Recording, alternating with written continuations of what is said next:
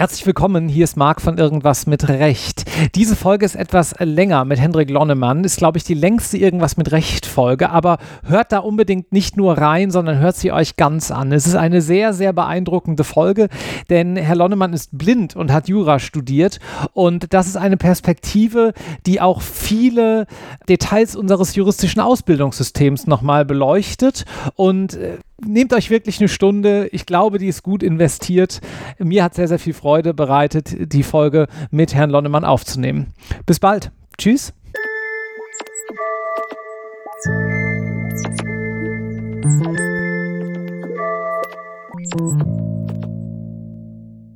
Herzlich willkommen zu einer neuen Episode Irgendwas mit Recht. Mein Name ist Marc Ohrendorf und heute habe ich einen ganz besonderen Gast. Denn Ziel dieses Podcasts ist es ja nicht nur vielseitige Berufe und vielseitige Fälle vorzustellen, sondern auch vielseitige Menschen.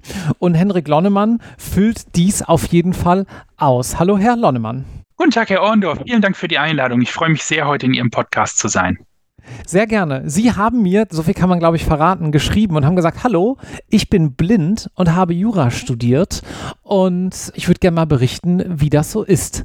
Und da sage ich, ja natürlich, sehr, sehr gerne. Denn das ist bestimmt ein ganz spannender Lebensweg.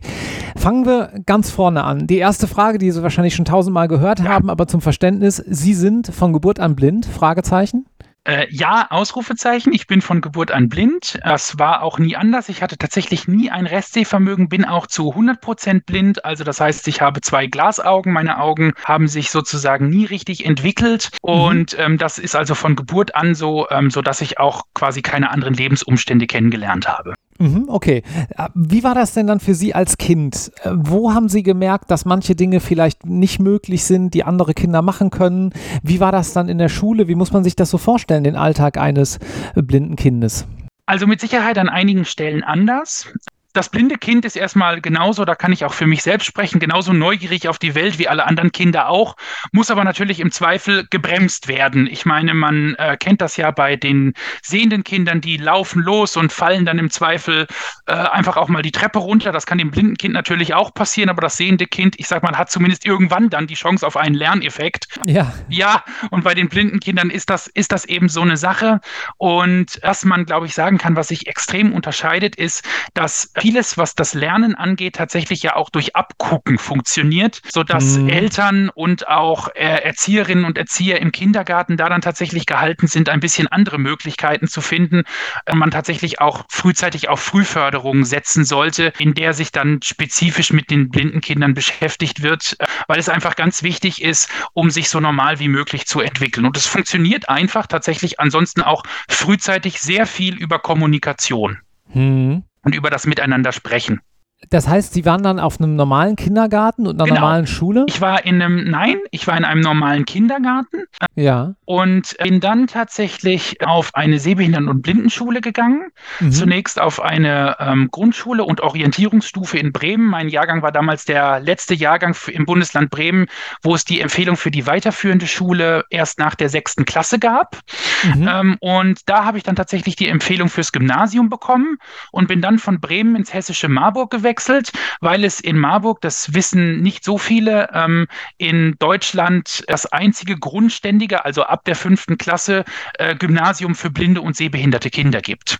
Und ich bin ah, ja, dann dort okay. zur siebten Klasse eingestiegen. Und daher sozusagen meine Sozialisation in der Jugend am Standort Marburg, der sich dann auch durch den weiteren Weg innerhalb der Schule und dann auch in den juristischen Weg sozusagen durchgesetzt hat.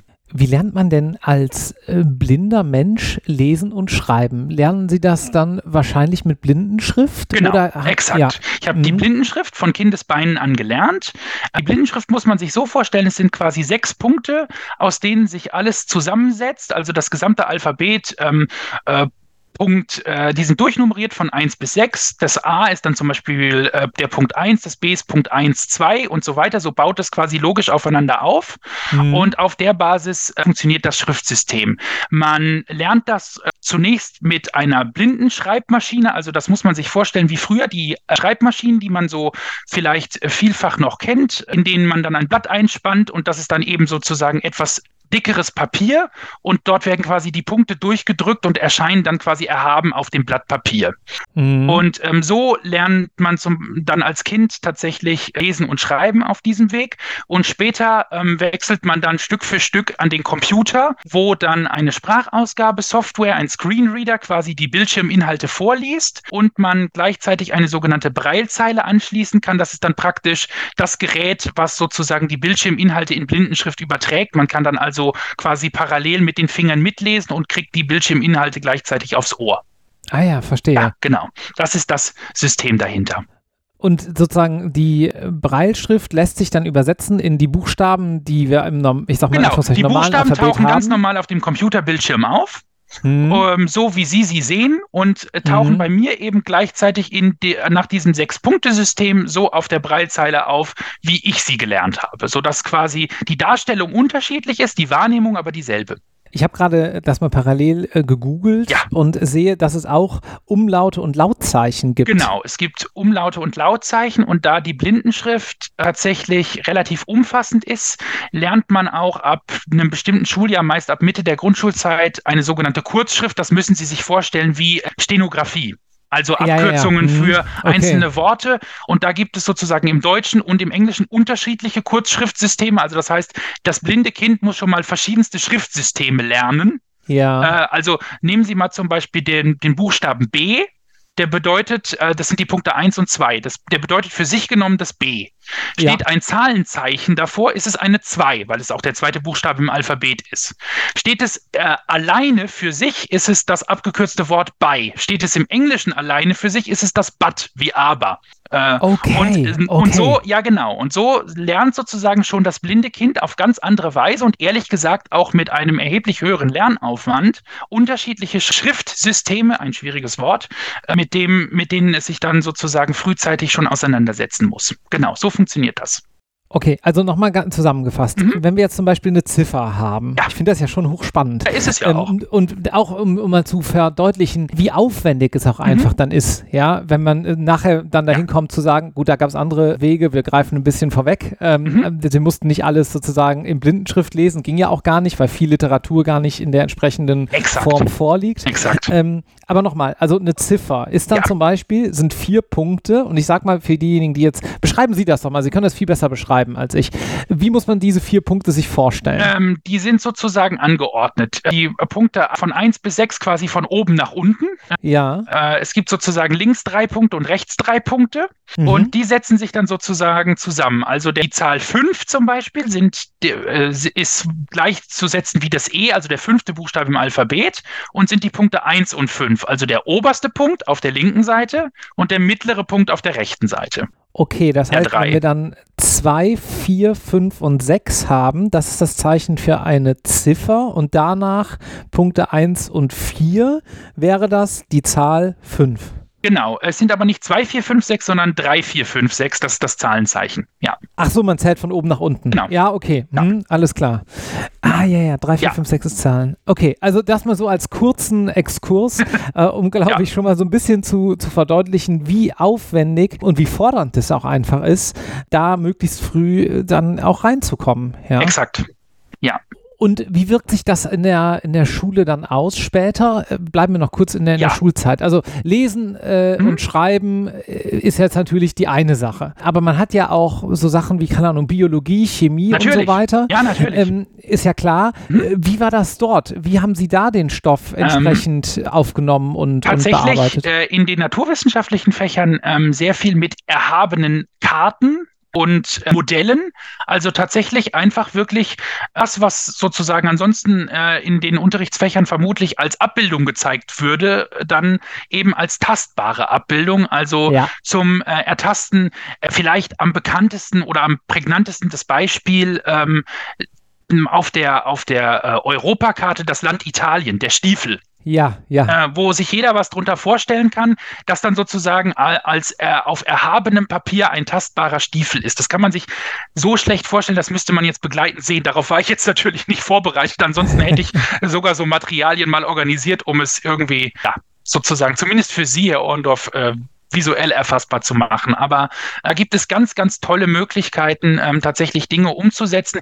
Ich habe mit sowas nie gerne gearbeitet, muss ich dazu sagen, weil es mir persönlich immer eher schwer gefallen ist, mir sozusagen Dinge räumlich vorzustellen, auch räumliche mhm. Beziehungen zueinander, weil wenn man das nicht sieht, also mir persönlich ist es immer eher schwer gefallen, aber das ist nicht grundsätzlich so. Ich kenne sehr viele auch Geburtsblinde, für die das gar kein Problem ist. Die können ihnen tatsächlich die Weltkarte aus dem Kopf nachzeichnen.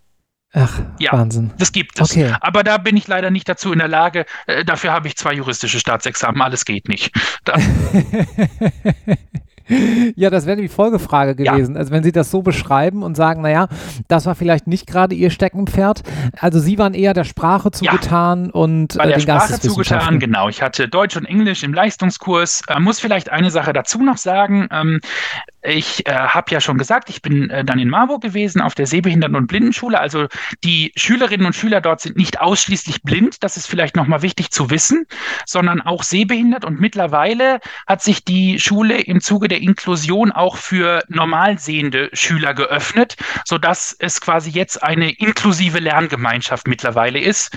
Zu meiner Zeit waren es aber ausschließlich Sehbehinderte und Blinde. Und da muss man sich das einfach so vorstellen. Ich glaube, das kann auch jeder nachvollziehen. In dem Moment, Moment, wo sie quasi unter ihresgleichen in Anführungsstrichen sind, spielt die Sehbehinderung tatsächlich auch keine größere Rolle, ähm, ja. ähm, sondern da ist es einfach eine ganz normale Persönlichkeitsentwicklung, was auch allen sehr gut getan hat, zumindest die, die ähm, mich damals begleitet haben. Also im Zuge dieser Inklusionsdiskussion sagen ja viele, was ich gut nachvollziehen kann, es ist wichtig, dass man da frühzeitig, dass auch die sehenden Kinder lernen, dass nicht jeder Mensch äh, gesund und ohne Handicap aufwächst, dass die Kinder mit Behinderung frühzeitig integriert werden. Das ist natürlich vollkommen richtig. Gleichzeitig muss man sagen, sind natürlich die Kinder mit Behinderung in Kindergärten, in Kindertagesstätten, in Schulklassen immer irgendwie besonders. Und bei uns war einfach niemand besonders allein deshalb, weil er nicht gucken konnte, sondern ja. höchstens, weil es ein individuelles Talent, irgendein anderes prägnantes Persönlichkeitsmerkmal gegeben hat, aber nicht allein aufgrund dessen. Und das hat zumindest bei mir dazu geführt, dass ich mich einfach auch so entwickelt habe, dass ich die Sehbehinderung nicht als Makel, als große persönliche Einschränkung verstanden habe, sondern immer nicht, äh, nicht trotz der Sehbehinderung die Dinge gemacht habe, sondern mit der Sehbehinderung. Hm, verstehe. Ja, okay. Und wo, wann haben Sie sich überlegt, ja gut, also ähm, eigentlich würde ich gerne Jura studieren? Tatsächlich relativ früh. Ähm, man muss eine Sache verstehen. In meiner Grundschulzeit habe ich in Bremen, bin ich in Bremen zur Schule gegangen, bin aber groß geworden in Lingen an der Ems in Niedersachsen. Und die Schule in Bremen war keine Internatsschule. Das heißt, ich habe in den ersten zwei Schuljahren in einer anderen Familie in Bremen vor Ort gelebt, um nicht jeden Tag diese Strecke zu pendeln. Das sind pro äh, Weg rund 120 Kilometer. Ah, okay. Mhm. Und ab dem dritten Schuljahr bin ich aber bis zum Ende der sechsten Schulklasse tatsächlich diese Strecke nach Bremen jeden Tag hin und zurück gefahren. Mhm. Also das heißt, ich hatte sozusagen, wenn Sie so wollen, einen mehr oder weniger zwölf Stunden Tag. Also mit Vormittagsschule von acht bis eins, morgens dann gegen 5.30 Uhr ab in den Schulbus und nachmittags war ich dann zwischen 15 und 16 Uhr wieder zu Hause und dann folgten natürlich noch Hausaufgaben. Das war, das war meine Zeit sozusagen in der Grundschule und dann auch in der Orientierungsstufe. Ähm, Wir sind jetzt dahin gekommen, weil Sie gesagt genau, haben, weil ich dahin, das muss man genau, noch wissen. Das muss man noch äh, wissen, weil. Und dann haben Sie sich gedacht, Schreibtisch ist schön, ich mache Jura. Nein, das habe ich nicht gedacht, sondern ich habe gedacht, Fernsehgucken ist ja jetzt spannend und abwechslungsreich, weil man ja mal irgendwie zur Ruhe kommen muss nach so langen Tagen. Da wollte ich eigentlich Klar. hin. Ja, und okay. stieß dann so auf diese, ja, von den Juristen immer so ein bisschen auch zum Teil zu Recht belächelten Formaten, Gerichtssendungen, Barbara Salesch und so weiter. Und mir imponierte das aber enorm, wie die Leute da auftraten, vor allem die Juristen. Also ah. mit welcher Sicherheit die ihr Pensum zu vermitteln wussten und einfach Lebenssachverhalte am Ende des Tages dann doch auch aus einer fachlichen Perspektive eingeordnet haben. Und dann habe ich gedacht, das ist ja schon wirklich spannend, dass da jetzt jemand sitzt. Also es wird eine Konstellation vorgegeben, so und so soll es gewesen sein. Und dann entwickelt man eben einen Prozess, wie eine Gerichtsverhandlung eben ist, und kommt dann am Ende an einer ganz anderen Stelle möglicherweise raus. Und das fand ich enorm spannend und ähm, wahnsinnig interessant. Es war natürlich auch als Unterhaltungsformat gemacht, keine Frage. Mancher Zivilprozess ist mit Sicherheit nicht so spannend. Ähm, mhm. äh, nichtsdestotrotz war das was, wo ich dachte, das kann es natürlich für mich sein, naja, und seien wir auch da ehrlich und realistisch. Einige Berufe kommen natürlich auch schlichtweg nicht in Frage. Also als Her Herzchirurg oder Fahrlehrer würden Sie mich nicht engagieren wollen, glaube ich. und äh, naja, Lehramt war jetzt nicht der Weg, den ich gehen wollte. Psychologie, was viele meiner Mitschülerinnen und Mitschüler den Weg gegangen sind in die Richtung dieses Studienfachs, war jetzt nicht unbedingt so meins. Und dann habe ich gedacht, naja, also es interessiert mich erstmal von der Sache und man kann es grundsätzlich offensichtlich auch machen. Also probiere ich es mit dem Fach Jura. Sie haben also wegen äh, Alexander Holt und Barbara Salesch unter anderem Jura studiert. Jedenfalls auch, genau. Jedenfalls ja. auch. So muss man, äh, deswegen denen habe ich angefangen, sagen wir so. Und dann habe ich ja. natürlich ein Interesse, das ich ohnehin schon hatte, beibehalten und weiterentwickelt. Ich glaube, so muss man es differenziert formulieren. Naja, Sie sind der Erste, der das jetzt zumindest hier im Podcast öffentlich sagt, aber ich bin mir sehr sicher, sehr unter unseren Zuhörenden wird es ja. noch den einen oder anderen geben. Ja, ja es gibt sehr viele, das glaube ich auch. Gerade übrigens in dieser Generation in der mhm. Generation, äh, meiner Generation, die so Anfang, Mitte 30 sind und zu einer Zeit jugendlich waren, äh, Mitte der Nullerjahre, wo diese Formate Hochkonjunktur hatten im deutschen Fernsehen und wo Internet und Smartphones im Vergleich noch nicht ganz so frequentiert waren. Ich glaube, von denen haben das tatsächlich viele zumindest als ein Anhaltspunkt für ihre Entwicklung genommen, auch wenn sie das vielleicht nicht so zugeben würden. Aber ich finde, das kann man schon sagen. Ja, also ich äh, erinnere mich tatsächlich auch noch, wir sind dann ungefähr das gleiche Alter, ja. dass ich äh, nach der Schule äh, nach Hause kam und irgendwann lief mal Barbara Seilasch und zumindest, klar wusste man ja auch, das ist jetzt irgendwie äh, Fernsehen und man wusste auch äh, irgendwie Dinge, die im Privatfernsehen laufen, sind jetzt nicht unbedingt 100% die Wirklichkeit, aber so einen gewissen äh, Kern hat es ja doch und unterhaltsam fand ich es auch, das muss ich schon zugeben. Richtig, richtig. Ja. Und daher, daher dann der Ansatz. Und dann konnte ich glücklicherweise im Jahr 2011 das Abitur machen, nachdem ich dann in, in Marburg sozusagen nach Marburg gewechselt bin. Da bin ich übrigens auch nicht mehr gependelt, sondern war dann natürlich dort im, im Internat untergebracht, habe da auch eine tolle Zeit gehabt und wirklich auch tolle, engagierte Menschen in allen Bereichen, die da die jungen Menschen mit Sehbehinderung wirklich so fit machen, auch jenseits der Schule so alltagsfit machen, dass sie danach mehr oder weniger eigenständig dann auch ihren Weg ins Berufsleben gehen können, beziehungsweise mhm. in die Ausbildung. Mhm. Okay, jetzt stelle ich mir gerade mein erstes Semester im Jurastudium vor. Ich kam dort irgendwo hin, habe mich orientiert, habe irgendwann den Hörsaal gefunden, was ja logischerweise wahrscheinlich für Sie schon ein bisschen schwerer ist, würde ich vermuten, als für mich. Und dann sagt der Professor irgendwie bei 400 anonymen Menschen so, in ein paar Monaten ist hier wahrscheinlich nur noch jeder Dritte da, überlegen Sie sich gut, ob Sie das möchten und dann spielt er äh, seinen Stiefel runter und fängt mit irgendeiner Vorlesung im Zivilrecht allgemein allgemeinen Teil an. So haben das wahrscheinlich viele Studierende erlebt. Ich Was auch. War, Sie auch? Ja. Okay, das wäre nämlich mal eine Folgefrage ja. gewesen. Also vielleicht mal vorweg, äh, man muss sich das so vorstellen, also im Vorfeld dieser Zeit gibt es immer die Möglichkeit, in dem Moment, wo ein neuer Lebensabschnitt beginnt, sich Unterstützung durch äh, sogenannte Orientierungs- und Mobilitätstrainer zu holen. Das heißt ja. also, ich bin nicht darauf angewiesen, mir alles eigenständig erarbeiten zu müssen, sondern das sind ausgebildete Fachkräfte, das ist ein Ausbildungsberuf und die Personen können einem dann sozusagen vorab schon bestimmte Wege zeigen und mhm. bestimmte Dinge schon mal vorab mit einem machen. Diese Möglichkeit habe ich auch in Anspruch genommen, sodass ich zumindest an meinem ersten Tag an der Uni tatsächlich wusste, wo ich hin muss. Ja, okay. Wovon die mhm. meisten schon mal ganz beeindruckt waren, denn die wussten es nicht. Ja, äh, das klar. muss man mal dazu sagen. Also, ne, das muss man auch mal wirklich dazu sagen. Und auch in Marburg vor Ort schon zumindest einigermaßen äh, ortskundig zu sein, auch das hat mir natürlich geholfen, tatsächlich in der ersten Zeit zurechtzukommen. Nichtsdestotrotz ist es natürlich anspruchsvoll, weil sich gerade in den ersten Semestern da sind die äh, Jahrgänge ja doch noch etwas größer als dann später, sich mhm. das Ganze dann tatsächlich auch auf drei verschiedene Gebäude erstreckt hat. Also ja. das war dann schon wirklich auch nicht ohne, sich da zurechtzufinden. Ich muss aber sagen, bei uns waren es sogar, ähm, es wurde damals mehrfach öffentlich gesagt, deswegen kann ich es auch jetzt hier nochmal sagen, 555 Anfangende im ersten Semester. Und dann fiel genau dieser Satz, ja, und links und rechts. Und Sie werden sehen, es wird dann weniger. Und dann habe ich gesagt, naja, also das Einzige, was ich hier effektiv tun kann in jedem Fall, ist hingehen und immer zeigen, ich bin ja da. Ja. Und ähm, als äh, relativ großer junger Mann, der überhaupt auch über viele Köpfe hinweg guckt, allein ob der Körpergröße und dann mit Blindenstock fallen sie auch auf. Also so ist es mhm. nicht. Zumal ich natürlich dann auch mal in die falsche Richtung gelaufen bin, natürlich auch mal im falschen Hörsaal gelandet bin und mich dann auch vor einer wildfremden Gruppe mir unbekannter Studierender und eines mir unbekannten Dozenten mal erklären musste, was ich denn da suche und wo ich denn eigentlich hin will. Also diese Dinge kommen natürlich auch vor, das muss man ganz klar ja, sagen. Ja, ja. Davon darf man sich aber nicht aus der Ruhe bringen lassen. Und wie haben Sie dann Zugang zu dem Material erhalten? Also ich würde mal vermuten, Lehrstühle sind nicht unbedingt darauf vorbereitet.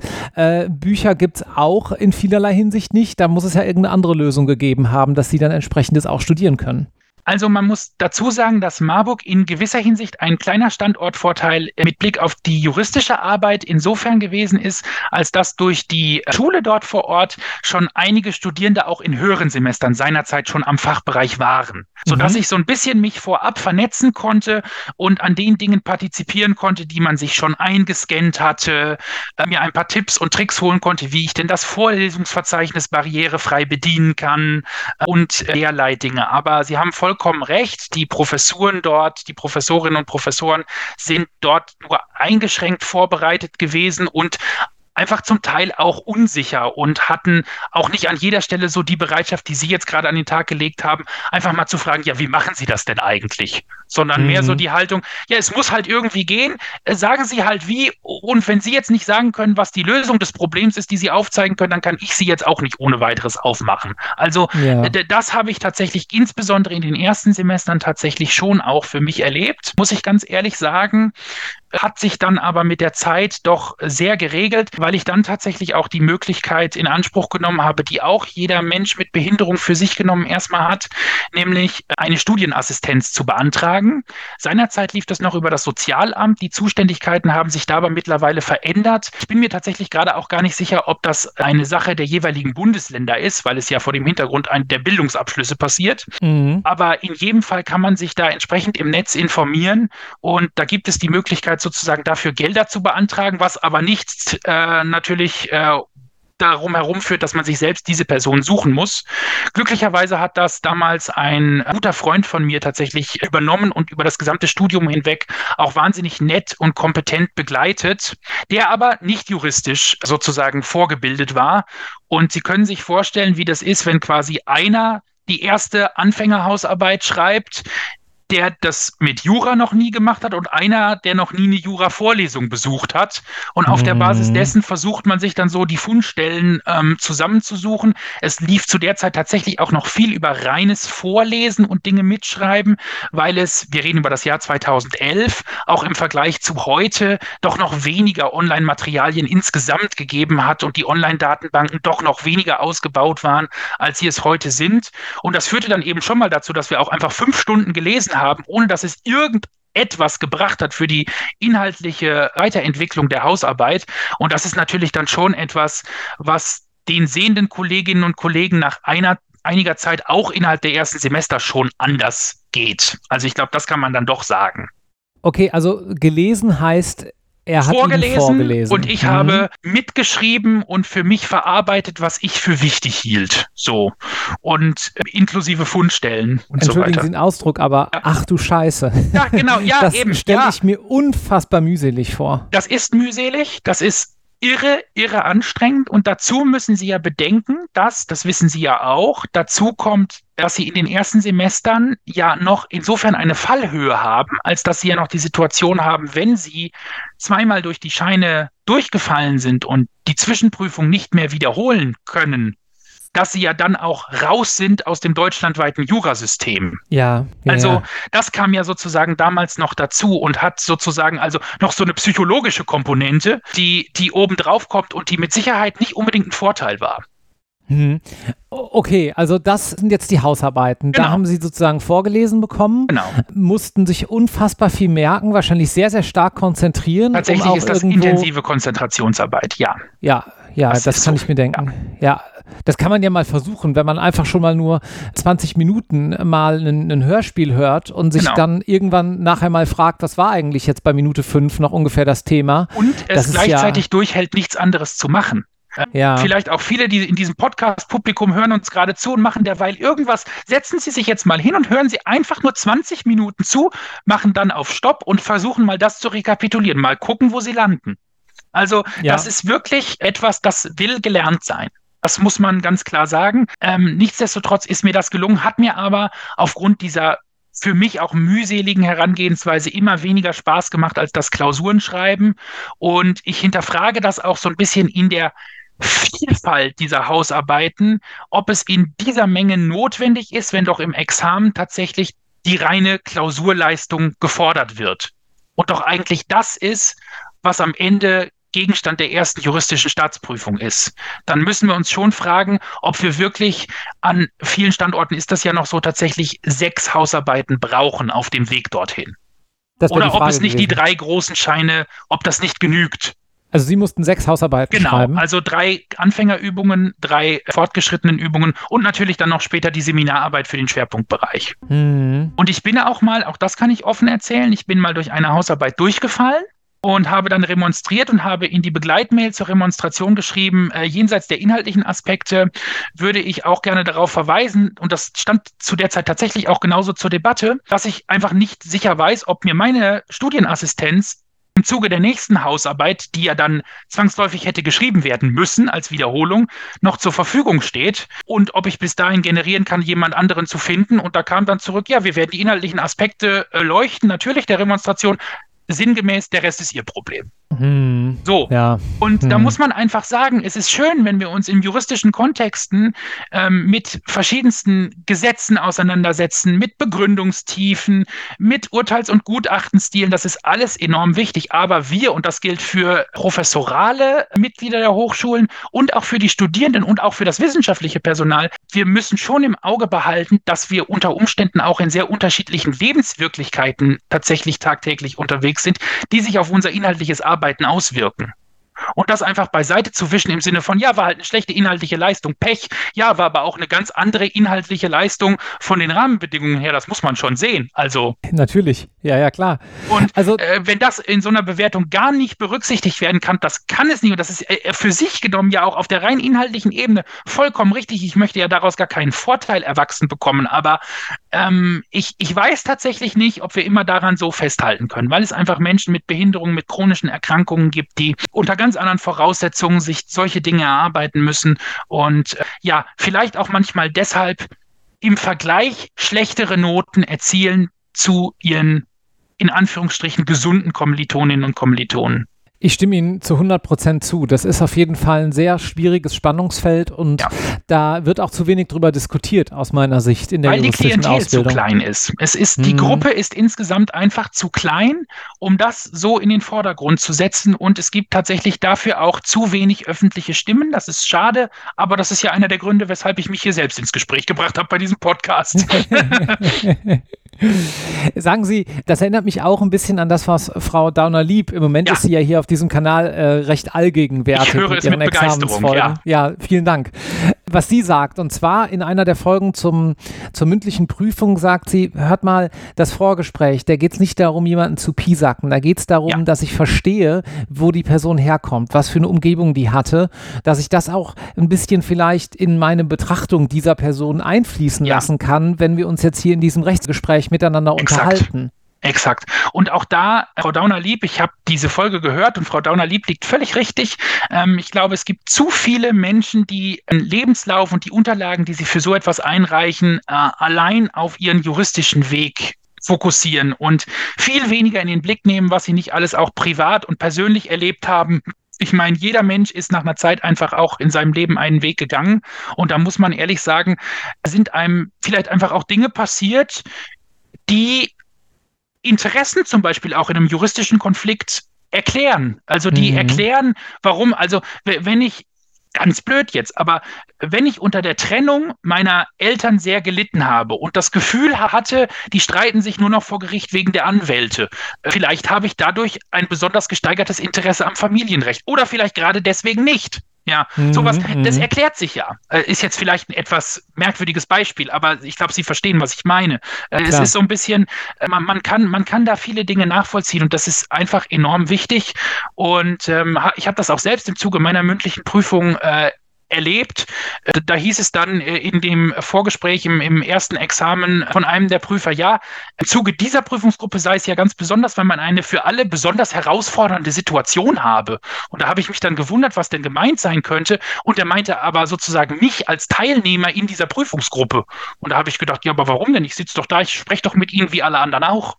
Ja, naja. Nicht zu verhehlen, mhm. dass das das professorale Mitglied der Prüfungskommission war. So viel kann ich an der Stelle verraten, ohne Namen zu nennen. Aber das muss man einfach sagen, wo ich da dachte, okay, ich bin also eine besonders herausfordernde Situation. Das ist ja auch ganz spannend, wie man dann so manchmal eingestuft wird von Menschen, was in dem Moment mit Sicherheit nicht so gemeint war. Also das war nicht negativ gegen mich gemeint, ganz im Gegenteil, glaube ich sogar. Aber trotzdem, und wenn man dann hört, auch das eine Erfahrung am Ende äh, meines ersten Examens, als es dann darum geht, an welchen Stellen sind denn Notenhebungen möglich. Äh, und es dann an meine Reihe kam und es hieß, ja, Herr Lonnemann, also besondere Leistungen sehen wir bei Ihnen ja nicht. Wow. Und ich dann dachte, hm. das stimmt natürlich, weil ich jetzt nicht noch im Ausland gewesen bin für ein Jahr, weil ich jetzt vielleicht nicht den sehr guten Schein in irgendeiner Übung gemacht habe. Das, das mag alles für sich genommen stimmen, aber ich glaube auch nicht, dass irgendeiner der anderen unter den Rahmenbedingungen die Dinge leisten musste, die ich geleistet habe. Und ähm, ich finde, wenn wir zumindest in dem Moment, wo wir über Notenhebungen reden, muss auch das ein Ansatzpunkt sein. Das ist ein schwieriges Spannungsfeld. Ich sprach neulich mit einem Kollegen, der in den Niederlanden studiert. Wir haben ja auch hier ein paar Folgen jetzt bald zum Thema Studium in den Niederlanden und niederländisches Ausbildungssystem. Und dort ist es so, dass man sich früher im Lebensweg entscheiden muss, ob man beispielsweise Richter oder Rechtsanwalt werden möchte oder in die Verwaltung geht. Die Details kann man nachhören. Mein Punkt, den ich machen möchte, ist der folgende. Ich glaube, das wäre ein Vorteil in unserem System, dass man diese wenn jemand schon eine genaue Vorstellung hat, was er oder sie machen möchte, dass man dann auch in der Benotung etwas anders agieren könnte, weil man nicht immer dieses Bild haben muss von alle sind gleich und alle sind jetzt irgendwie im Amtsgericht und haben die Richter die Befähigung zum Richteramt und müssen da irgendwie wie 1972 ohne eine digitale Datenbank Fälle bearbeiten können, sondern wenn jemand sagt, du pass auf, meine Stärke liegt jetzt vielleicht in Punkt X und dafür liegt meine Schwäche aber auch in Y aber X ist total gut geeignet, dass ich im Familienrecht jetzt eben hier Anwalt bin in meiner Stadt und das möchte ich werden dann kann man da ja auch auf die Stärken mehr eingehen. Also ja. vielleicht wäre das eine, ein vermittelnder Weg, weil es geht ja nicht darum, sozusagen, ähm, also alle, alle sind sich ja einig darin, dass es gerecht sein soll, aber was gerecht ist, darüber wird extrem viel gestritten. Das stimmt aber ich sage Ihnen trotzdem, dass quasi, ob ein Mensch mit Behinderung diesen Weg geht oder zum Beispiel eine junge Mutter äh, mhm. den Weg gehen muss durchs erste Examen, das passiert unter anderen Voraussetzungen als junge Leute oder vielleicht auch nehmen wir ein drittes Beispiel mit rein. Ein junger Mensch, der aufgrund tragischer persönlicher Umstände einen Elternteil schon pflegen muss frühzeitig. Auch das kann mhm. ja sein. Und diese Sachverhalte, die sozusagen äh, im, im Kontext der Professuren, auf die wir vielleicht später noch zu sprechen kommen, sagen wir, sprechen wir von außerwissenschaftlichen Lebenssachverhalten. Also diese ganz tatsächlichen Lebensumstände, ähm, die die Studienbedingungen maßgeblich verändern, müssen aus meiner Sicht berücksichtigt werden. Alles andere ist heutzutage, gerade in, in einer Zeit, in der wir uns breit und offen, familienfreundlich und divers, äh, offen für alle Nationalitäten, für alle äh, Formen der Behinderung und so weiter aufstellen wollen, dann müssen wir sowas aber auch frühzeitig würdigen und mit reinnehmen. Ansonsten finde ich, äh, ist es schwierig. Aber das ist auch meine persönliche Haltung dazu. Also das kann man mit Sicherheit auch anders sehen. Wir, wir haben da gar keinen Dissens. Das ähm, denke ich mir. Ich, ich werfe nur noch mal das Stichwort Sozialpunkte in den Raum, die es ja in manchen Bundesländern gibt, ja. auch für solche Fälle und in anderen aber auch nicht. Aber gut, das äh, hier soll keine, oder kann auch leider gar keine Podcast-Folge sein, weil wir da, glaube ich, auch Menschen äh, mit an den Tisch holen müssten, die da entsprechend entscheiden, die sich jetzt mit der Juristenreform beschäftigt. Aber wir haben das ja jetzt an dieser Stelle zunächst mal, finde ich, sehr schön offengelegt, dass es da weiteren Diskussionsbedarf gibt. Ich würde gerne noch mal, ich würde gerne noch mal auf einen Punkt zurückkommen. Und zwar, Sie haben gesagt, Hausarbeiten waren da natürlich sehr schwierig, sehr anstrengend, sehr herausfordernd, nachvollziehbarerweise, sehr nachvollziehbarerweise. Wie liefen denn Klausuren ab?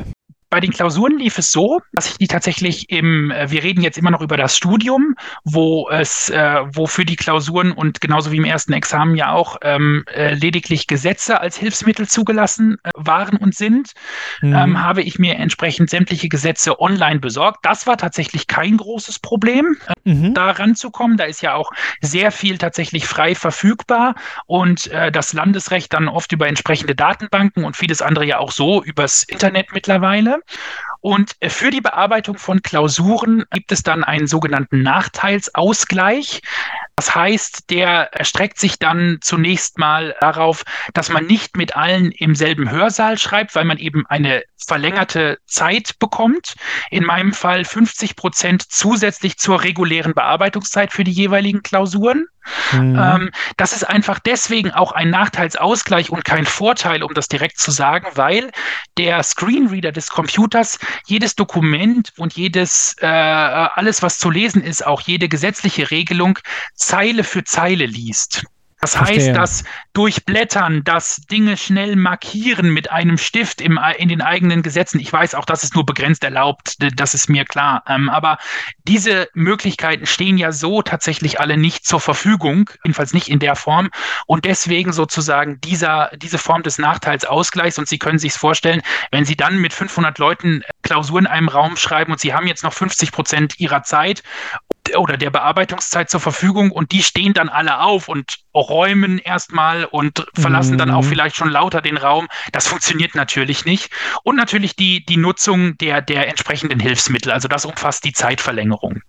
Also die Nutzung des Computers mit Sprachausgabe, der natürlich vorher geprüft wird auf ja, mögliche eigene Dokumente und so weiter. Also man muss das dann schon bereinigt äh, vorlegen, in dem Sinne, dass man nicht schummeln kann. Man hat natürlich auch eine separate Aufsicht, also das ist ja vollkommen klar.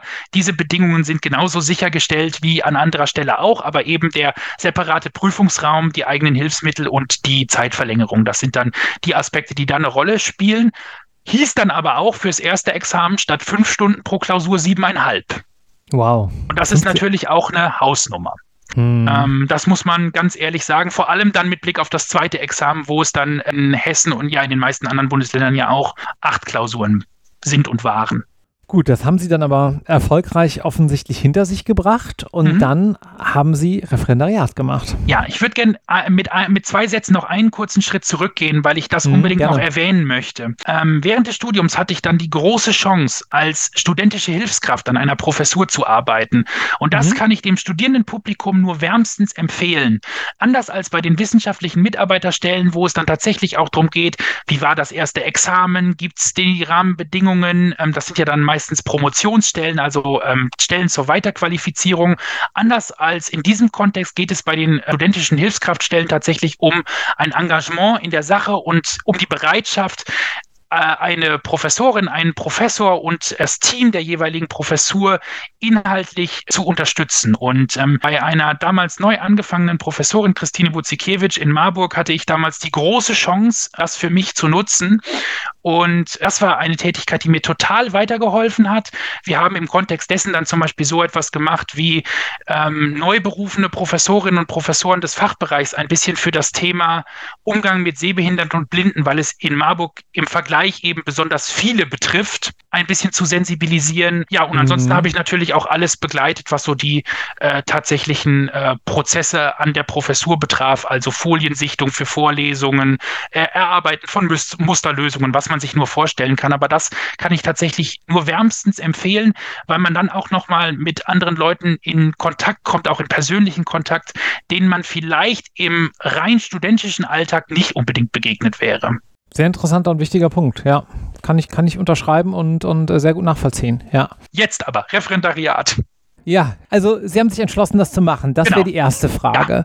Ja. Mit welcher Zielsetzung? Was haben Sie sich damals gedacht? Was wollen Sie denn danach mal machen? Ich habe mir danach, ich habe mir ehrlich gesagt gar nichts gedacht. Ähm, mhm. Aber ich bin so ein Mensch, also ich komme aus einem nicht akademischen Haushalt, das muss man äh, noch dazu sagen. Also, mhm. wo sozusagen also die juristische Ausbildung so verstanden wurde, das sind dann schon beide Examen, weil nur beide Examen bringen einen ja in Richtung Richter, Anwaltstätigkeit, wie auch immer, in die, mm. wie habe ich neulich gelernt, reglementierten juristischen Berufe von Frau Daunerlieb. Ein, ja. äh, das ist, äh, das ist, glaube ich, tatsächlich die Terminologie, die man hier verwenden sollte.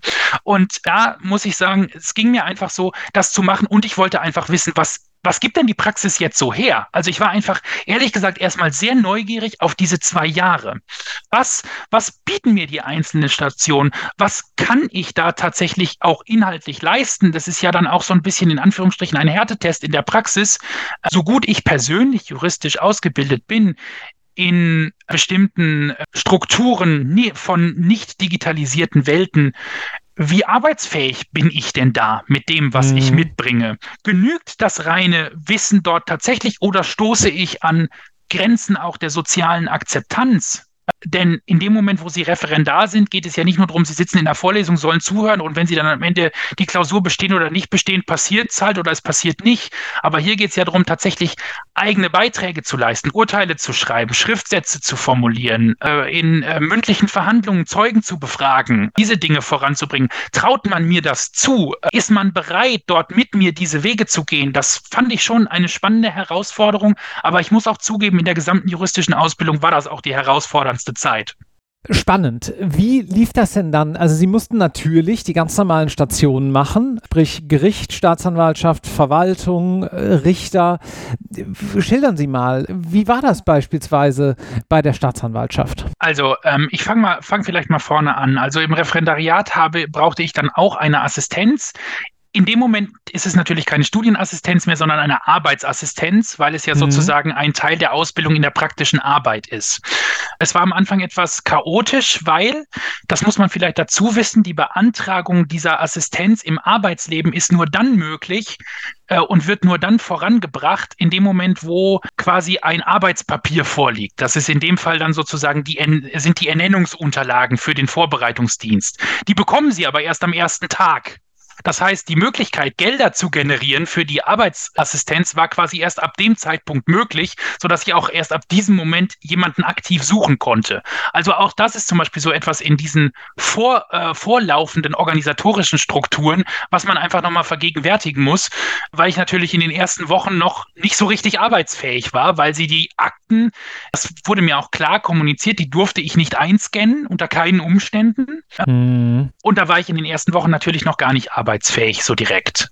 Ich habe meine äh, Karriere dann tatsächlich in der Zivilstation begonnen mit einem wahnsinnig netten, guten Ausbilder und tollen AG-Leitern wo ich sagen muss, ich habe mich da sehr wohl gefühlt und konnte da auch viel lernen, war aber natürlich auch vorher an einer zivilrechtlichen Professur ähm, und hatte mir auch für die Wahlstation eher das Zivilrecht sozusagen schon ausgeguckt als Materie, mhm. ähm, so dass ich mich da insgesamt von vornherein tatsächlich wohlgefühlt habe. Mhm. Ähm, die Staatsanwalts- oder Strafstation habe ich tatsächlich nicht bei der Staatsanwaltschaft verbracht. Das hat damit zu tun, dass dort einfach noch sehr viel durch Verfügungen schriftlich, handschriftlich ausfüllen und so weiter abläuft und man mich da tatsächlich zu einer ganz tollen, jungen, engagierten Amtsrichterin geschickt hat, die mich wahnsinnig nett begleitet hat. Wir haben beide sehr schnell festgestellt, dass ich im Strafrecht allein aufgrund meines inhaltlichen Interesses einfach äh, und auch aufgrund meines Know-hows nicht ganz so den Fokus haben werde. Aber sie hat mich total nett durch diese Zeit gebracht und das ist, war auch nicht selbstverständlich, weil ich nämlich der erste Referendar gewesen bin, den sie ausgebildet hat und das noch ah, ja. in ihrer Richterinnenprobezeit und dann gleich quasi jemand, der auch noch besondere Anforderungen an einen stellt. Da habe ich es ihr, glaube ich, nicht immer so leicht gemacht, aber das war, das war aber eine ganz tolle Zeit, ehrlich gesagt. Ähm, und mit ganz vielen natürlich sehr lebensnahen praktischen Fällen aus der Strafjustiz. Also, und es ist natürlich auch, also, auch wenn Sie diese Atmosphäre nicht visuell wahrnehmen können, ist es natürlich trotzdem ein extrem aufregender Moment, da oben neben der Vorsitzenden zu sitzen und auf die Leute runter zu gucken und zu sagen, so, jetzt sagen Sie doch mal. Also das durfte ich ja nicht, weil Referendare das im Strafverfahren nicht dürfen, aber äh, so Prozesse auf, äh, von dieser Stelle aus mitzubekommen, war wahnsinnig interessant und ja, äh, ja. Hat, mich, hat mir sehr weitergeholfen. Sie haben im, im Vorgespräch, haben Sie mir erzählt, das darf man glaube ich offenlegen, ja. dass Sie auch Akten bekommen haben, genau. wo Sie dann Augenschein nehmen mussten. Ja, definitiv. Also das fand ich, im ersten Moment habe ich mich sehr geärgert, im zweiten Moment fand ich es richtig gut, weil es natürlich zeigt, und dieses Beispiel zeigt es einmal mehr, es hat hier für mich keine Sonderbehandlung gegeben und das war mir von mhm. Anfang an ganz wichtig. Ähm, ich wollte eine Ausbildung genießen, wie alle anderen auch und vor dem Hintergrund war es wirklich ganz wichtig, dass es keinen Sonderstatus gibt. Und da gehörte dann tatsächlich auch ein Verfahren dazu, in dem es darum ging, ein bestehendes Erbe zu untersuchen. Und äh, ja, da waren eben sämtliche Haushaltsgegenstände, äh, wo man dann sozusagen einschätzen musste, wie viel die ungefähr wert sein könnten, abgedruckt äh, von der Eieruhr bis zum Wandschrank so ungefähr. Seitenweise. Und dann habe ich mir mit meiner Arbeitsassistenz, die ich ja mittlerweile mir gesucht hatte und die das herausragend gut gemacht hat, ebenso wie mein Studienassistent. Ich hatte einfach wahnsinnig Glück mit den Leuten, die mich da begleitet mhm. haben. Das kann man gar nicht oft genug wiederholen. Und die hat dann wirklich, ist mit mir das mit einer Engelsgeduld durchgegangen, hat mir dann die Gegenstände beschrieben. Aber auch hier müssen Sie sich immer vorstellen, also rein von der Organisation, Sie haben in der Woche zwei Sitzungstage in der Regel mit dem Vorsitzenden. Sie haben einen Tag, der für die AG einzuplanen ist, Vor- und Nachbereitung ähm, und die Durchführung natürlich auch. Und dann müssen Sie sich immer überlegen, müssen Sie jetzt noch ein Zeitfenster finden, in der die Arbeitsassistenz kann, in der man auch ja, viel Zeit einplanen muss, weil wir können diese Akte ja nur einmal lesen. Also ich habe, darf ja niemanden anderen bitten, für mich mal in die Akte zu gucken, wenn mir jetzt danach beim Schreiben des Urteils irgendwie auffällt, oh, da war ich mit einer Information aber ungenau äh, was ich mir mhm. dann rausgeschrieben habe, sondern ich muss mir ja alles selbst rausschreiben und muss auf der Basis dessen dann sozusagen ein, äh, eine Grundlage entwickeln. Also auch da, es mag natürlich sein, dass es andere Menschen auch mit Sehbehinderung gibt, die dann eine andere Arbeitstechnik für sich entwickelt haben. Ich habe seinerzeit für mich tatsächlich keine andere gesehen und deswegen war das natürlich einigermaßen auch sehr konzentrationsintensiv, denn wenn Sie da äh, Akten haben und auch da wurde ich auch, was Mengen angeht, nicht verschont mit 250 Seiten, dann lesen Sie halt mal wirklich von morgens 8 bis abends um 17 Uhr. Da haben Sie nur die Akte gelesen. Da ist noch kein Wort Urteil geschrieben.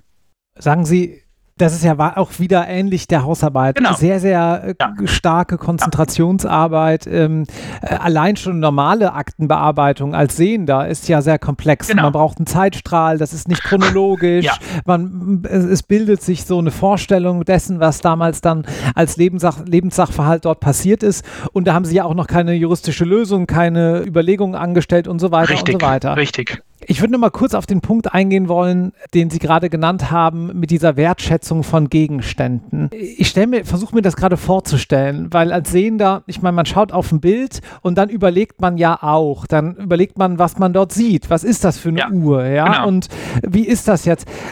Was, wie, wie gehen Sie daran? Also Ehrlich nehmen gesagt, wir mal vielleicht eine Uhr. Was, was sind so die ersten Fragen? Oder machen Sie das aus dem Bauch raus oder haben Sie eine Systematik, wenn Sie sowas sich erschließen möchten? Wie muss man sich das vorstellen? Ganz ganz pragmatisch. Also zunächst mal habe ich versucht, mir wirklich jeden Gegenstand noch selbst ganz intensiv vorzustellen. Ab dem 25. Gegenstand habe ich dann gesagt, die junge Dame an meiner Seite, äh, die mir das alles äh, so aufopferungsvoll beschreibt, die hat offensichtlich sowieso ein ganz gutes Gefühl und auch einen guten Sinn für die Dinge.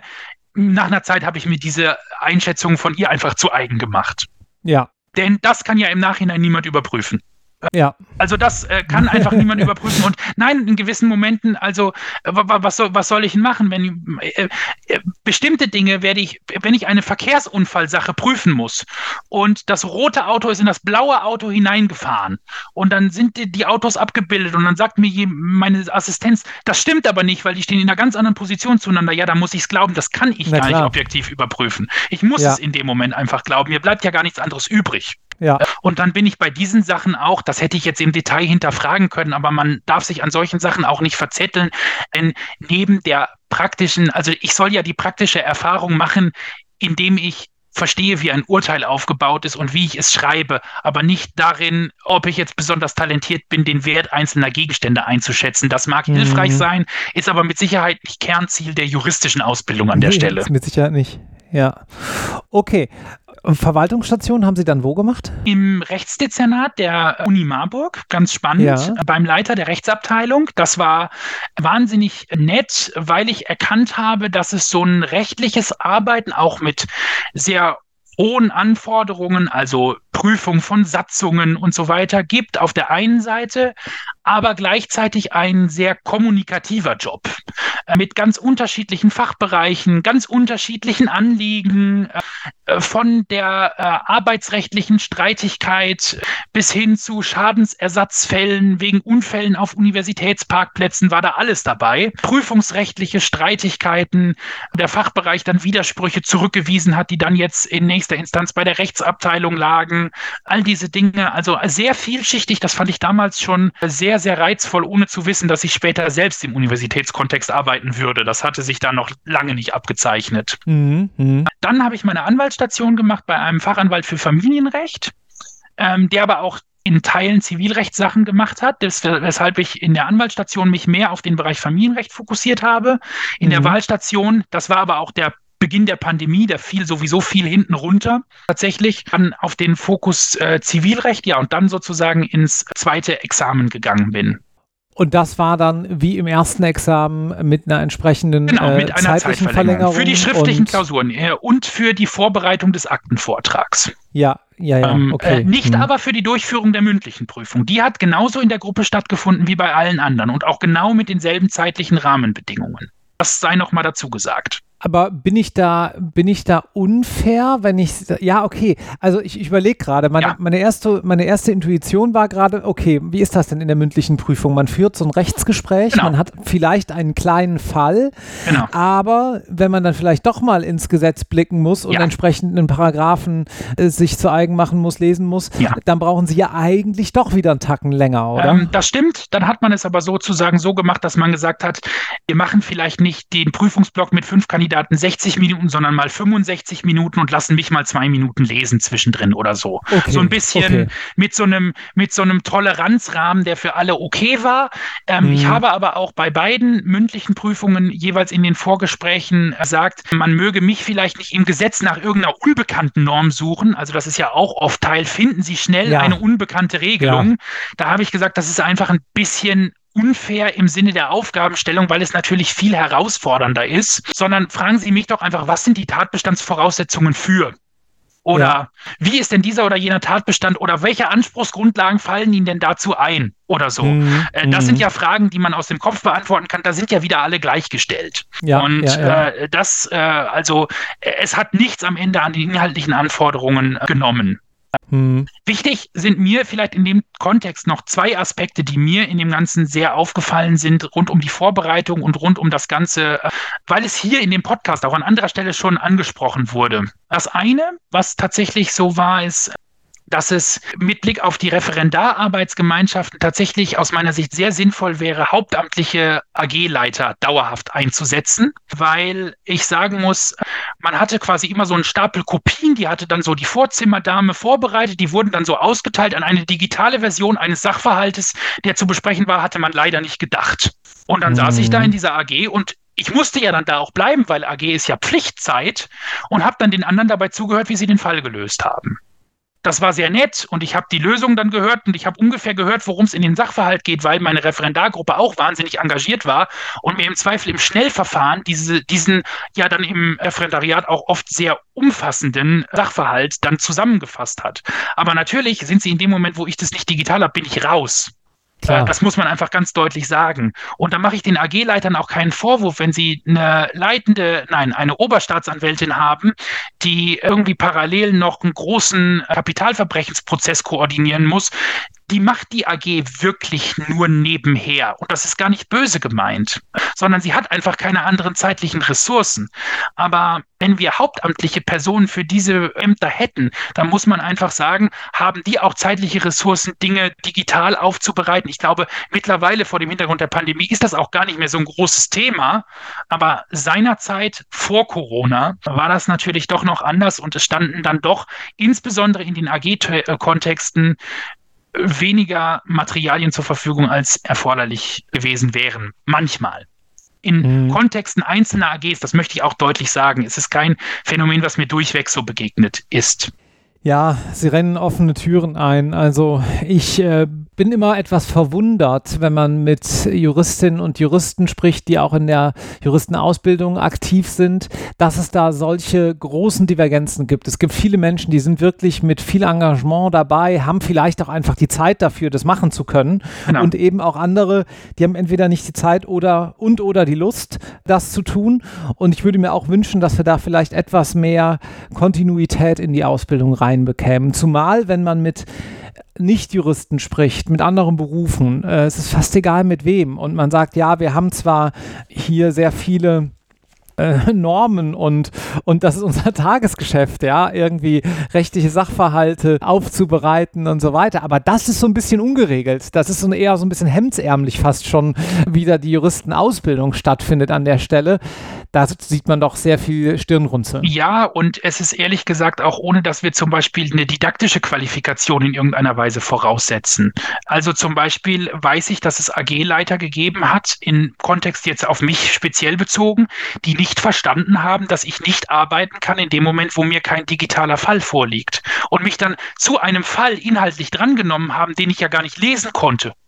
Und ich konnte dann mhm. sagen, ja, ich kann jetzt das wiederholen, was meine Vorredner gesagt haben zu der Sache, aber ich kann ja gar keine eigene Einschätzung abgeben.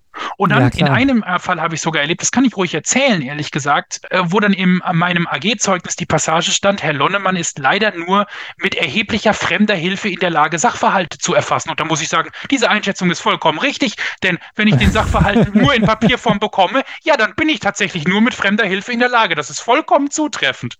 Sherlock aber, Holmes, ja. Ja, aber erfolgt halt auch ohne jegliche Form der Selbstreflexion. Das muss man ganz deutlich dazu sagen. Und ähm, ja. Ja, okay. Ah, das sind so, ja, ja, was soll man, ja. das muss man, glaube ich, einfach so stehen lassen. Das da muss man so stehen lassen. Ja, das ja. ist auch gar nicht böse gemeint. Ich, ich weiß ja, dass die betreffende Person hat das nicht im Ansatz so gemeint und die war mir auch insgesamt wohlgesonnen. Das ist gar nicht der Punkt. Aber die hat einfach, und damit, das meine ich, der, die Juristin, der Jurist muss nicht nur Lebenssachverhalte beurteilen, sondern muss auch die Lebenswirklichkeiten dahinter verstehen. Und mhm. das ist ein super Beispiel für eine tolle, praktisch tätige Juristin, die aber nicht verstanden hat, dass das, was sie jetzt da gerade nicht macht, auch Auswirkungen auf das Lernen bzw. Nichtlernen ihrer teilnehmenden Gruppe hat. Und das mhm, ist, und das ist einfach, also, das ist einfach tatsächlich sehr schwierig dann zu vermitteln, weil, weil diese, dieser Moment des Verständnisses ja gar nicht da ist. Hm. Ja, und das ist, sowas passiert einem tatsächlich, also immer mal, muss man ehrlich sagen. Jetzt nicht ständig, nicht andauernd, aber es passiert immer mal. Und im Zuge der Ausbildung muss man einfach auch sagen, das ist ja was anderes als jetzt. Jetzt bin ich die blinde Person mit zwei Staatsexamen und kann halt so auftreten. Ja, ich habe ja auch zwei Staatsexamen, aber damals, also hatte ich ein Staatsexamen und wollte ja in dem Kontext etwas. Das heißt, als in einer Ausbildung haben Sie ja auch nochmal eine andere Position, als wenn Sie in einer bestimmten Funktion, in die Sie ja jemand gebracht hat, auftreten. Ne? Das ist ja, ja auch was anderes. Ja, absolut, absolut. Und wie sind Sie dann in Ihre jetzige Position gelangt? Wie muss man sich denn dann Ihre Jobsuche ja. vorstellen? Was kam überhaupt in Frage für ja, Sie? Das, ja, genau. Das war nämlich auch das, was ich mich gefragt habe. Also zunächst mal, äh, das, das muss ich, einen Satz muss ich abschließend sagen. Es soll hier nicht zu kurz kommen. Meine Arbeitsassistenz und die Referendarkolleginnen und Kollegen, Hut ab. Es haben mich alle unglaublich unterstützt und auch die allermeisten meiner Ausbilder, nein, alle meine Ausbilder und die allermeisten meiner AG-Leiterinnen und AG-Leiter haben mich sehr gut unterstützt. Das muss ich wirklich sagen. Ähm, mhm. Und das möchte ich hier einfach auch erwähnen, weil es immer sein kann, dass diese Personen natürlich auch hier diesen Podcast hören und sie sollen wissen, dass ich mich da auch wirklich toll unterstützt gefühlt habe und mir das auch weitergeholfen hat. Ja. Dann liebe Grüße an der Stelle, falls ja. Sie zuhören. herzliche, herzliche Grüße an alle Beteiligten. Sie wissen, dass sie gemeint sind. äh, nach meinem Referendariat saß ich dann da. Es war Hochphase der Pandemie, alles war geschlossen. Äh, ich hatte jetzt Zeit für alle, aber durfte mich mit niemandem treffen, auch schade. Mhm. Ähm, und saß dann da und habe überlegt, was mache ich jetzt? Also für die Justiz waren meine Examen tatsächlich zu schlecht im Vergleich. Ich hatte, mhm. habe gute, wirklich auch gute Leistungen, mit denen ich sehr zufrieden war, erbracht, aber eben nicht gut genug für die Justiz und da wollte ich auch nicht hin. Mhm. Der Anwaltsberuf, ich habe darüber nachgedacht und mir ist aber schon während der Anwaltsstation einfach klar geworden, also so sieben oder acht Termine wahrzunehmen äh, pro Tag, dazwischen fünf Schriftsätze querlesen und mal eben unterschreiben, uiuiuiui. Also das könnte ich nur auf Zeit machen, das war mir auch bewusst. Und dann habe ich gedacht, ich wähle mal den Weg in die öffentliche Verwaltung. Das mhm. ist ja so ein Bereich, wo sich viele so vorstellen, da sitzt halt der Beamte und dann hat er da so seine, seine Vorgänge in Anführungsstrichen und keine Ahnung, wo man da ansetzen kann. Ich gucke einfach mal. Vorteil für mich am öffentlichen Dienst, als Person mit Schwerbehinderung müssen Sie eingeladen werden. Es sei denn, Sie sind fachlich offensichtlich nicht geeignet. Hm. Das ist dann maximal der blinde Kraftfahrer. Obwohl ich mir auch das zutrauen würde, aber lassen wir das. äh, ja, und da habe ich mich beworben auf ganz unterschiedliche Stellen, äh, bin bei vielen Stellen vorstellig geworden, hatte aber oft tatsächlich den Eindruck, dass man sich nicht unbedingt so vorstellen kann, wie ich denn praktisch Dinge umsetze. Und mhm. weil eben auch Vorstellungsgespräche, und da sind wir wieder bei so einem Punkt, einfach das Format haben, dass man ja nach fachlicher Eignung prüft und nachdem ich dann alle Fachfragen beantwortet hatte, mal, mal mit mehr, mal mit weniger zufriedenstellendem Ergebnis, habe ich aber trotzdem häufig den Eindruck gehabt, richtig verstanden wie ich denn arbeite oder sich eine Vorstellung davon gemacht hat man eigentlich nicht. Mhm. Und die hm. Leute trauen sich dann nicht einfach mal zu fragen, also Entschuldigung, es ist jetzt hier ein Vorstellungsgespräch und natürlich wollen wir alle Bewerber gleich behandeln, aber wir hatten hier noch nie einen blinden Menschen sitzen. Wir haben keine Ahnung, wie Sie das machen. Erzählen Sie doch mal. Also sowas, mhm. wie Sie eben gefragt haben mit der Blindenschrift, könnte man ja auch in einem solchen Kontext einfach mal erklären, um Menschen, die damit noch nie Berührungspunkte hatten,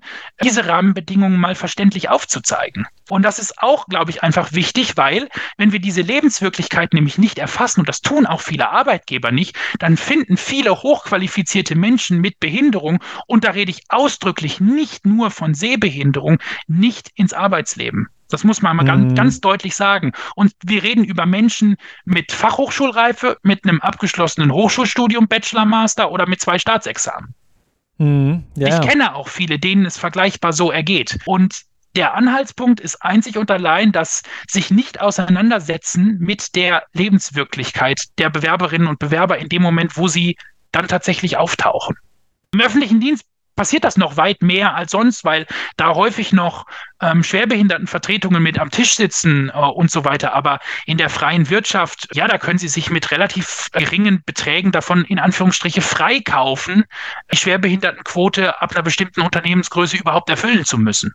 Hm, hm, und das ja. ist einfach ein Problem. Das ist wirklich ein Problem, dann tatsächlich etwas zu finden. Und auch ich hatte wirklich diverse Absagen. Und da war zum Beispiel so etwas wie, ja, im Kontext dieses Verfahrens, wo Sie sich beworben haben, müssen Sie ja alle drei Monate mal einen Außentermin wahrnehmen. Sie sind ja blind, wie machen Sie das denn? Da kam mal die Frage. Immerhin. Mhm. Und dann beantworte ich die Frage mit, es gibt die Möglichkeiten der Beantragung einer Arbeitsassistenz. Ich werde diese Arbeitsassistenz so organisieren, dass diese Arbeitsassistenz in der Möglichkeit, die Möglichkeit hat, auch einen, über einen Führerschein zu verfügen. Und wir würden dann diesen Termin gemeinsam wahrnehmen. Mhm. Und dann geht man da raus und weiß aber genau, das Gegenüber glaubt nicht, dass das gelingen kann. Man merkt genau, man hat diesen Gedanken nicht vermittelt, dass das funktionieren kann. Und dann wird halt die Person genommen, die vielleicht vergleichbare Examen hat wie ich, aber eben einen Führerschein. Weil ist ja dann nicht gleich geeignet, kann man dann ja machen. So, ja, das passiert. Ja, hm. Das müssen wir, da müssen wir auch mal ganz ehrlich sein, das passiert einfach zuhauf. Und das ist einfach ein erheblicher Nachteil für die Menschen ähm, mit Behinderung. Übrigens, ausdrücklich nicht nur für Menschen mit Sehbehinderung. Und ich, ich klinge jetzt so anklagend, aber ich hatte im Referendariat einen Kollegen im Rollstuhl und wusste natürlich über dessen Lebenswirklichkeiten selbst ebenso wenig wie andere Leute über meine mit Sehbehinderung. Also mhm. wir sitzen da auch alle irgendwo im selben Boot. So, darum geht es ja nicht. Ne? Also, äh, das ist, ist ja auch vollkommen klar. Und aus der Perspektive eines Menschen im Rollstuhl zu denken und sich zu fragen, mit welchen Problemen und Barrieren sich diese Menschen auseinandersetzen müssen, das habe ich auch erst innerhalb des Referendariats und im Zuge dieser persönlichen Begegnung gelernt und habe mir da vorher auch nie groß Gedanken drum gemacht. Also, ich selbst bin da ja genauso und auch nicht frei davon. Hm, verstehe. Aber ja. ich glaube, wenn wir als Gesellschaft vielfältig und offen sein wollen, und das ist ja im Moment zum Glück einmal mehr so, so der, der Geist, und das ist ja auch richtig so, dann geht es vor allem auch darum, gerade Menschen mit Behinderung da nicht aus dem Blick zu verlieren. Mhm. Jetzt bin ich ganz lange Ihrer Frage ausgewichen, will sie trotzdem noch beantworten. Irgendwann kam ich dann auf die Ausschreibung der Uni Gießen, Referent für Berufungs- und Evaluationsverfahren von Professuren. Das mhm. fand ich insofern spannend, als dass ich ähm, während meiner äh, Zeit als Student tatsächlich einige Professurbesetzungen mitbekommen habe, mitbekommen habe, so in Ansätzen, wie das abläuft, ohne selbst irgendwie näher beteiligt zu sein. Aber meine damalige Chefin war in einem Berufungsverfahren auch Vorsitzende und hat mir dann so ein bisschen erläutert, wie das so war und wie das für sie auch war, seinerzeit als Bewerberin in Berufungsverfahren aktiv zu sein. Und mich hatte das dann so ein bisschen interessiert. Und wenn man dann so mal Namen gegoogelt hat von Personen, die sich an der eigenen Hochschule vorgestellt haben und dort nicht ausgewählt wurden, die tauchten dann in anderen Kontexten wieder auf und es ergaben sich dann plötzlich so Kreisläufe innerhalb dieser juristischen Welt, wenn man sich mit der Materie einfach, einfach so aus Spaß an der Freude in der Freizeit ein bisschen beschäftigt hat. Und dann habe ich gedacht, Berufungsreferent für Berufungsverfahren von Professuren. Das könnte ja mal wirklich was sein. Das war so eine Stelle, wo ich dachte, also das könnte ich halt auch wirklich.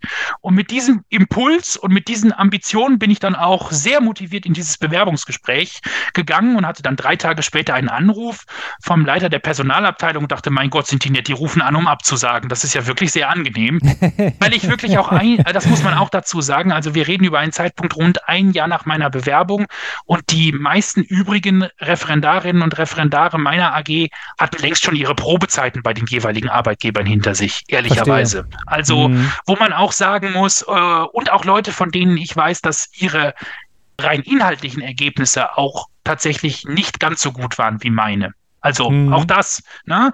Äh, wo man dann sagen muss, also dann spielt Schwerbehinderung dann eben doch eine Rolle ähm, bei den Leuten. Kann man nicht wegdiskutieren. Und ich mhm. dachte dann so nach einem Jahr, was kann denn da jetzt kommen? Und dann rief er mich an und sagte, wir würden Ihnen die Stelle gerne geben. Sie können gerne in sechs bis acht Wochen anfangen. Und dann habe ich das getan und bin seit dem 1. August 2021, also jetzt, jetzt seit knapp zwei Jahren, Referent für Berufungs- und Evaluationsverfahren von Professuren an der Uni Gießen. Mhm, ganz tolles, ganz tolles äh, Aufgabengebiet tatsächlich. Sagen Sie abschließend noch eine Frage. Und zwar, Sie haben gesagt, viel mehr Arbeitgeber müssten sich eigentlich auch ermutigt fühlen, Menschen mit Schwerbehinderung einzustellen. Da verpasst man auch was. Können Sie das noch mal ein bisschen ausführen? Ja, wir haben ja eben mitbekommen, aus welchen, also dass ich diesen Weg, wie ich ihn gegangen bin, tatsächlich äh, mit viel äh, mehr Hürden, mit anderen Herausforderungen, aber natürlich auch mit anderen positiven Erfahrungen gegangen bin. Und viele, ähm, das habe ich schon im Referendariat erlebt, im Studium erlebt, viele sitzen dann irgendwann da und sagen, also dass jeder mal so einen Tag hat, ist ja klar, aber auch dauerhaft, ach, und jetzt schon wieder so viel lernen und dann jetzt und die Akten und alles und überhaupt. Und ich bin immer mit der Motivation rangegangen, wie toll, dass ich das alles machen darf. Ich meine, ich bin als das blinde Kind in einem nicht akademischen Haushalt im Emsland auf einem Dorf groß geworden und kann jetzt als studierter Jurist mit zwei Examen an einer Hochschule sozusagen Einstellungsprozesse für Professuren mitbegleiten. Das ist ja, also, das ist ja eine Wahnsinnsentwicklung und ich bin einfach ja. ganz froh und ganz glücklich darüber, dass ich das machen kann. Und das ist auch die Energie, die ich mit in diesen Job nehme und die man mir in meinem Arbeitsalltag auch anmerkt. Und ähm, viele ehemalige Mitschülerinnen und Mitschüler, für die ich jetzt wirklich stellvertretend hier sprechen kann, die leben, leben das in ihrer Berufspraxis im, als Lehrerin, als Psychologin, ähm, als studierte Wirtschaftswissenschaftler ähm, äh, und so weiter und so fort, auch im juristischen Kontexten, leben diese Freude daran, das machen zu dürfen und überhaupt in diese Position gekommen zu sein, so sehr aus, dass das ein echter Gewinn ist, Menschen allein mit dieser Arbeitshaltung in seinem Team zu haben. Und ja, natürlich, sag mal so, wenn jetzt 20 Zettel gleichzeitig aus dem Drucker rauskommen und die sollen jetzt irgendwo abgelegt werden, ja, da bin ich nun mal nicht der erste Ansprechpartner. Das ist dann so. Das müssen dann vielleicht Kolleginnen und Kollegen machen und vielleicht ist auch da dann dauerhaft eine Arbeitsassistenz erforderlich im Einzelfall. Aber insgesamt gesehen muss man doch klar und deutlich sagen, ist das einfach etwas, was unfassbar von Vorteil ist für ein Team, was auch die Kolleginnen und Kollegen sehr bereichern kann, wenn die sich einfach so auch mal mit dieser Lebenswirklichkeit auseinandersetzen müssen.